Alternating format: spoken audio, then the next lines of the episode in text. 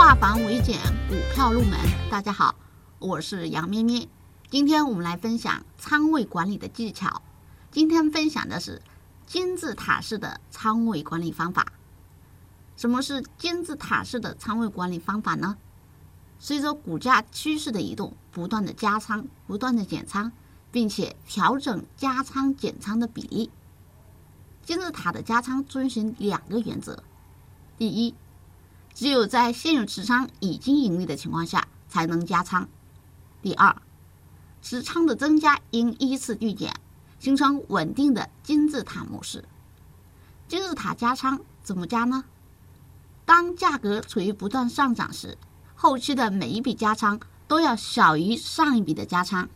举个例子，我刚开始仓位资金是百分之二十，后面我加百分之十，再往后我加百分之五，以此累计加仓。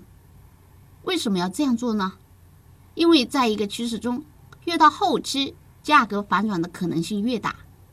按这样的方式进行加仓，即使后期行情不利，前期的盈利会覆盖后期的亏损，所以我们整体来说是盈利的。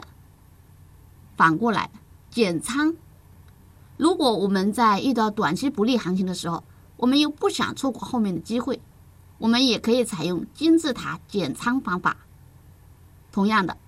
我们可以按照由大到小的仓位比重来减仓，比如我可以先减百分之五十，紧接着我再减百分之三十，再减百分之十，以此类推。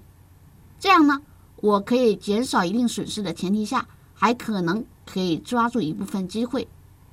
这就是今天分享的金字塔加仓减仓仓位管理方法，你学会了吗？更多股票知识可以查看文字稿或者给我们留言，我们下堂课再继续。